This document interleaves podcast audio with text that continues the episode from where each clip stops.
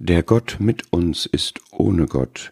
Der Jesus, der da am Kreuz hing, war prophetisch angekündigt mit dem Namen Immanuel, das heißt Gott mit uns.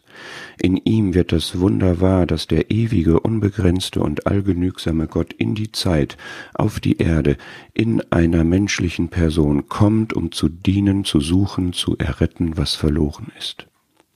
Gott ist in Jesus wirklich mit uns, mit den verlorenen Menschen. Am Ende seines Lebens hängt er am Kreuz und ruft laut dem Psalmvers Mein Gott, mein Gott, warum hast du mich verlassen? Der Gott mit uns ist ohne Gott. Das scheint paradox, aber ist doch stimmig. Das Hindernis für ungetrübte Gemeinschaft zwischen Gott und Menschen, die Sünde, bedeutet eben Störung, ja Trennung zwischen Gott und uns. Um das Ziel Gott mit uns zu erreichen, nahm der Herr es auf sich, unsere Sünden zu übernehmen und zur Sünde gemacht zu werden, was bedeutete, am Kreuz vorübergehend von Gott getrennt zu werden.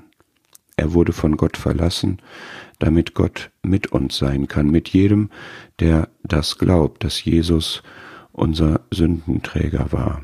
Und diese Gemeinschaft mit Gott und mit ihm ist ewig, ist voll, ist tief, und glücklich.